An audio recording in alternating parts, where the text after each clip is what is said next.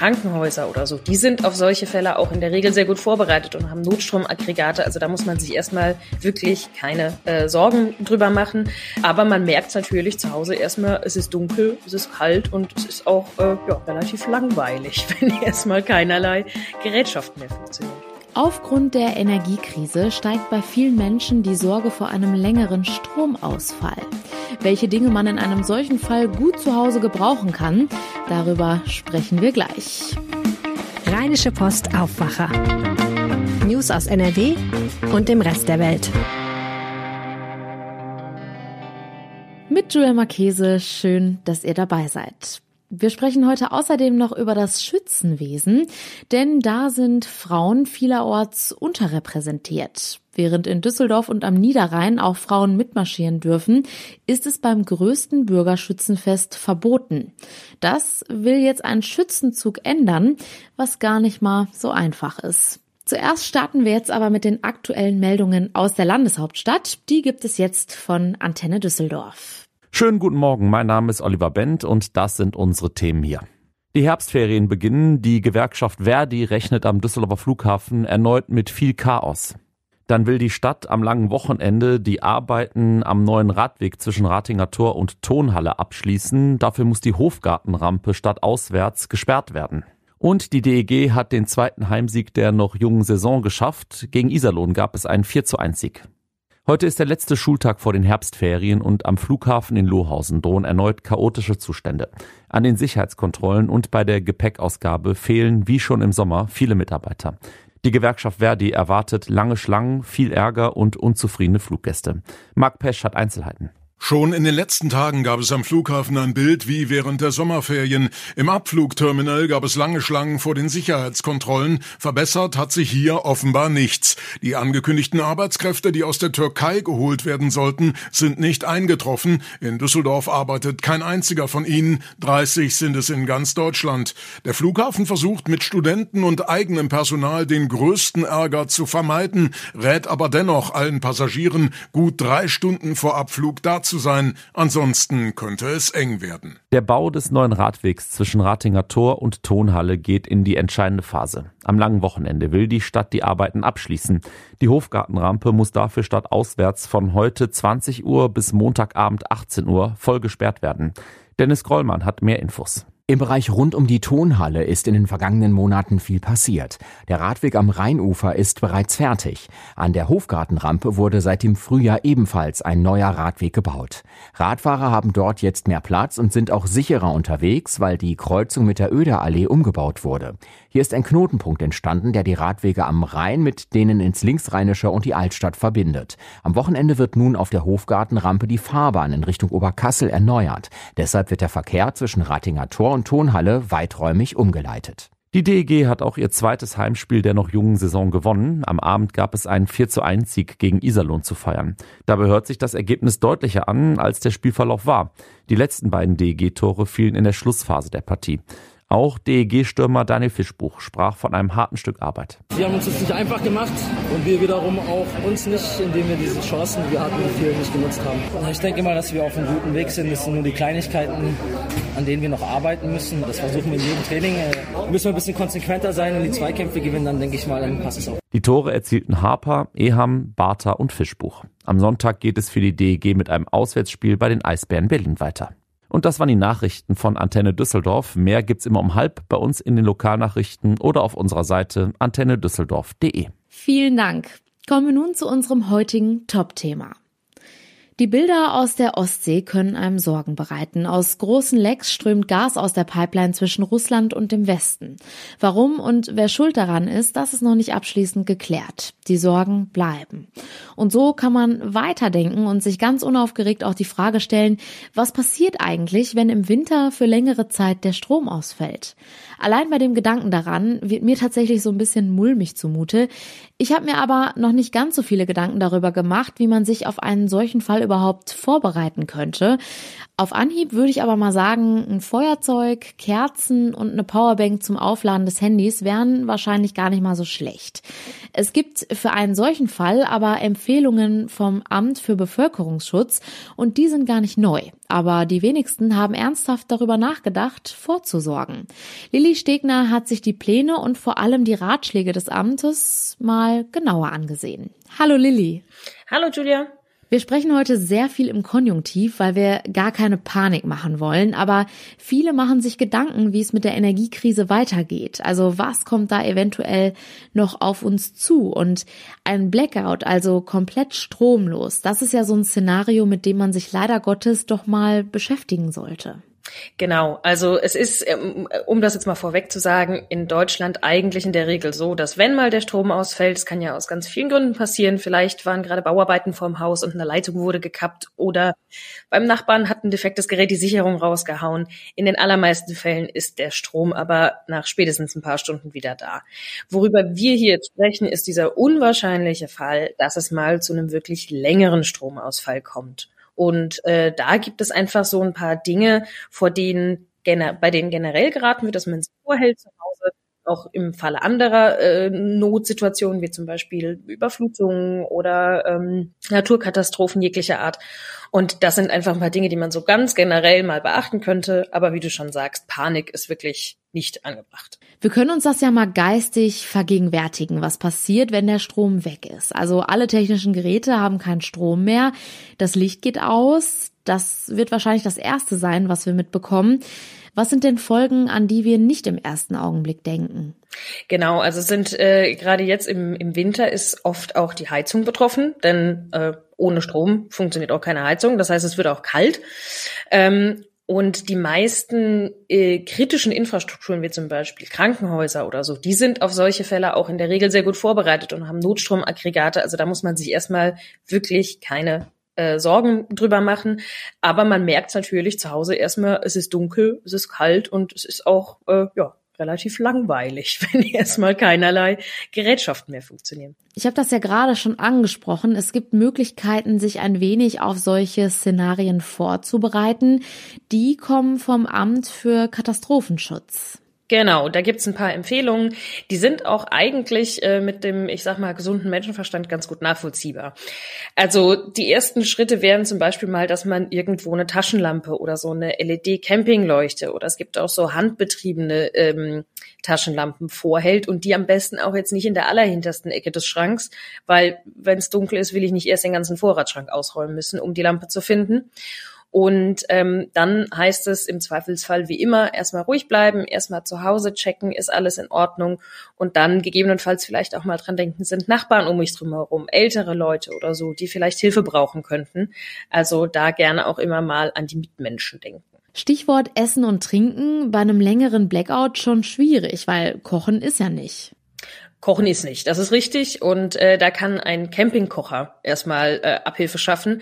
Wobei man da auch darauf achten sollte, dass die Geräte auch für den Gebrauch in Innenräumen zugelassen sind. Weil man muss immer überlegen, das ist auch bei dem Thema Heizen eine Frage, so, so, sobald ich mit offener Flamme hantiere, sobald ich irgendwie mit Feuer arbeite, und das sind auch schon Kerzen, das frisst natürlich Sauerstoff aus der Luft. Das heißt, da muss man dann umso mehr auf eine gute Belüftung achten und wirklich Sicherheitsstandards einhalten, weil sonst sonst kann es nämlich echt gefährlich werden. Hm. Wo man auch dran denken sollte, es würde in so einem Fall vermutlich auch kein Trinkwasser mehr aus dem Hahn kommen. Also das Bundesamt für Katastrophenschutz empfiehlt, dass man so Essen ungefähr für zehn Tage vorhält und äh, pro Person rechnet man um die zwei Liter Wasser pro Tag. Das ist jetzt natürlich auch sehr davon abhängig, was für Gegebenheiten ich zu Hause habe. In einer kleinen Wohnung in der Innenstadt, wo ich nicht viel Stauraum habe, kann ich jetzt ganz schlecht irgendwie die äh, Regale vollhauen mit Nahrungsmitteln. Da muss man immer so ein bisschen einfach gucken, wie ist die individuelle Situation, was kann ich tun. Und auch gerade beim Thema Vorratseinkäufe ähm, tendiert man eher zum, das nennt man dann lebenden Vorrat. Also, dass man nicht einen Schrank voll mit Lebensmitteln hat, die nie angetastet werden und nur für den Notfall sind, sondern dass man einfach solche Sachen, die man ohnehin gerne isst und ohnehin oft verbraucht, in bisschen größerer Menge vorhält. Und es muss auch niemand jetzt sofort in den Supermarkt rennen und Essen für zehn Tage kaufen. Also das kann man auch einfach mal, wenn man sieht, ah, da ist noch, da sind noch sehr viele Nudeln im Regal, kann man mal eine Packung extra mitnehmen. Aber da muss jetzt keiner losrennen und hamstern. Jetzt gerade Nudeln stelle ich mir tatsächlich ein bisschen schwierig vor. Ich brauche ja Wasser und Wärme zum Kochen. Sollte ich Lebensmittel da haben, die ich kalt und direkt essen kann? Ja, das kann natürlich hilfreich sein, ähm, wenn man was hat, was man im Zweifelsfall auch kalt essen kann. Also wenn man da jetzt an diese ganzen Dosengerichte denkt, die sind ja durchgegart. Also das, die schmecken vielleicht warm besser, aber das ist eine andere Frage. Im Notfall geht das aber auch kalt. Aber wie gesagt, es bringt auch nichts, wenn ich einen großen Vorrat habe mit Dingen, die ich gar nicht esse oder die ich sonst irgendwie überhaupt nie zu mir nehme.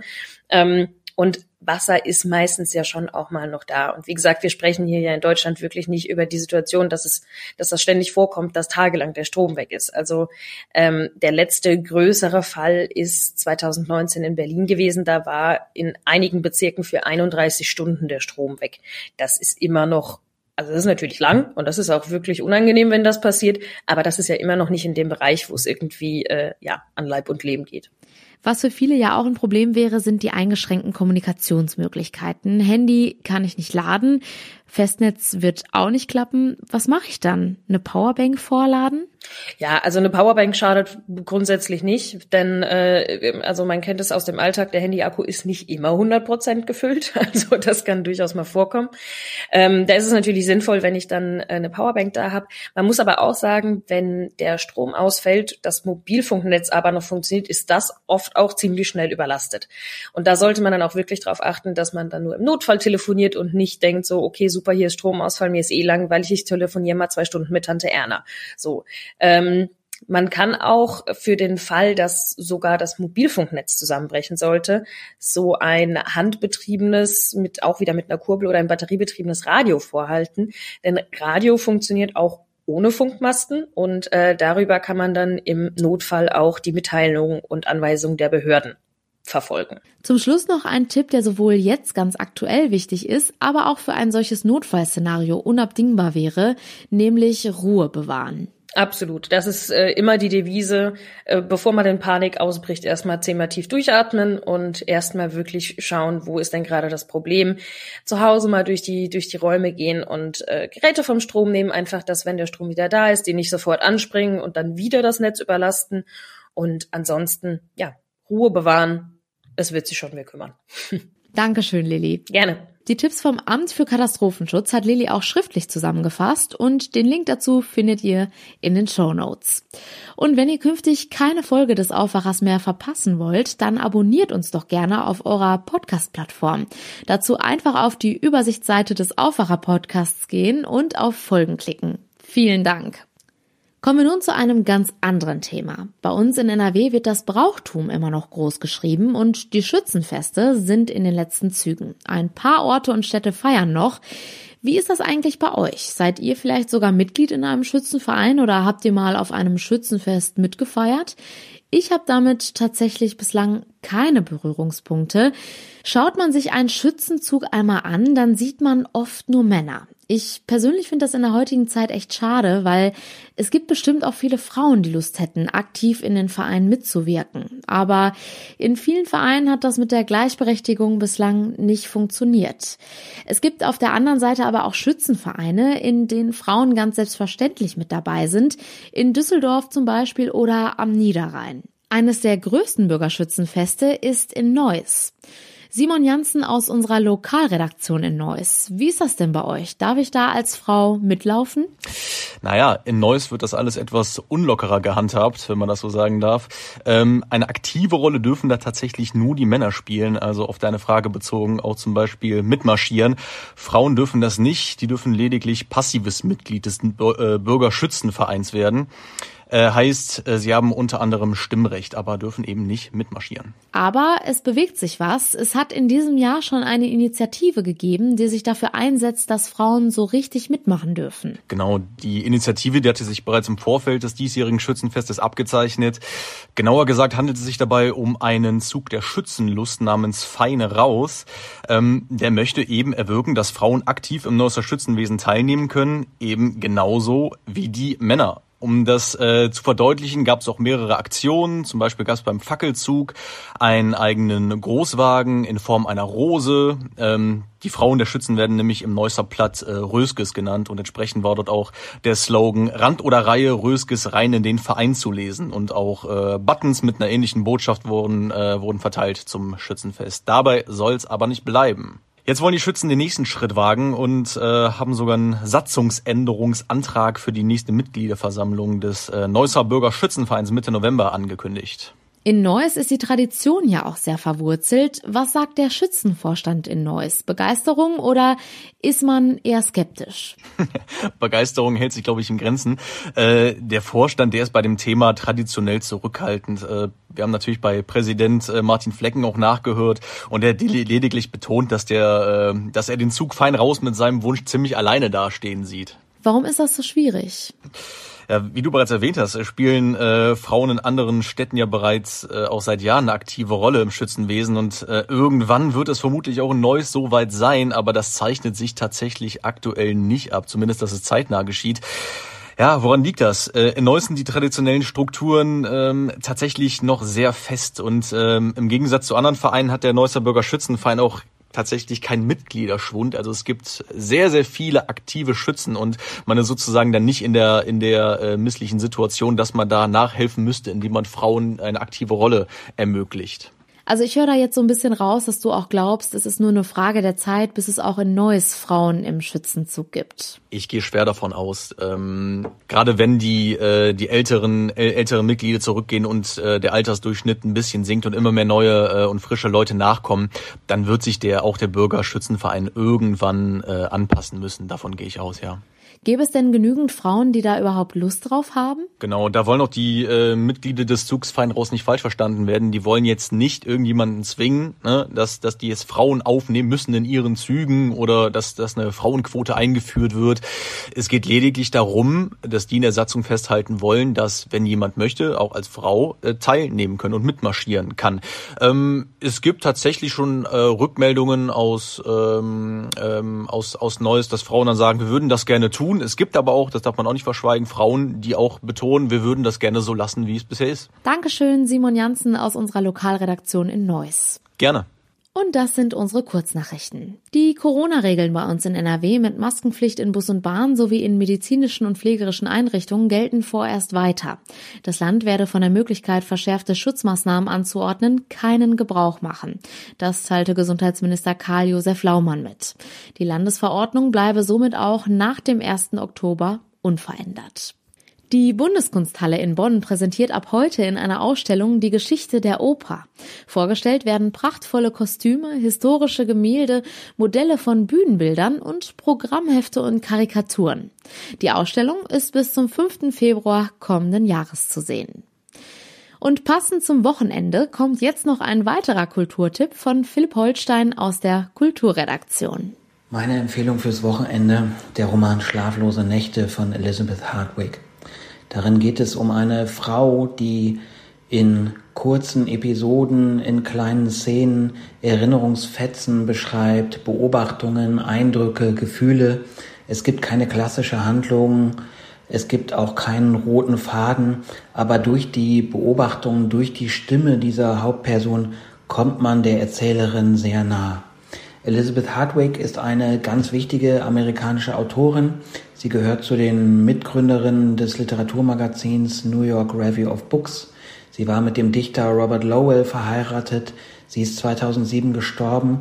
Und wer diesen Roman mag, äh, hat einiges Schönes vor sich. Es gibt nämlich eine ganze Reihe ganz toller Essays von Elizabeth Hardwick, unter anderem über die Novelle Bartleby von Herman Melville, über Henry James, über Wladimir Nabokov und die schlaflosen Nächte sind ein ganz toller Einstieg in den Kosmos dieser hierzulande noch viel zu unbekannten Autorin. Zum Schluss schauen wir jetzt noch einmal kurz aufs Wetter. Es bleibt trocken und uns erwartet ein Mix aus Sonne und Wolken bei milden Temperaturen zwischen 14 und 17 Grad. In der Nacht wird es dann aber leider wieder ungemütlich. Vielerorts kann es dann auch kräftig regnen. Im Aachener Raum und im Bergland sind sogar Sturmböen möglich.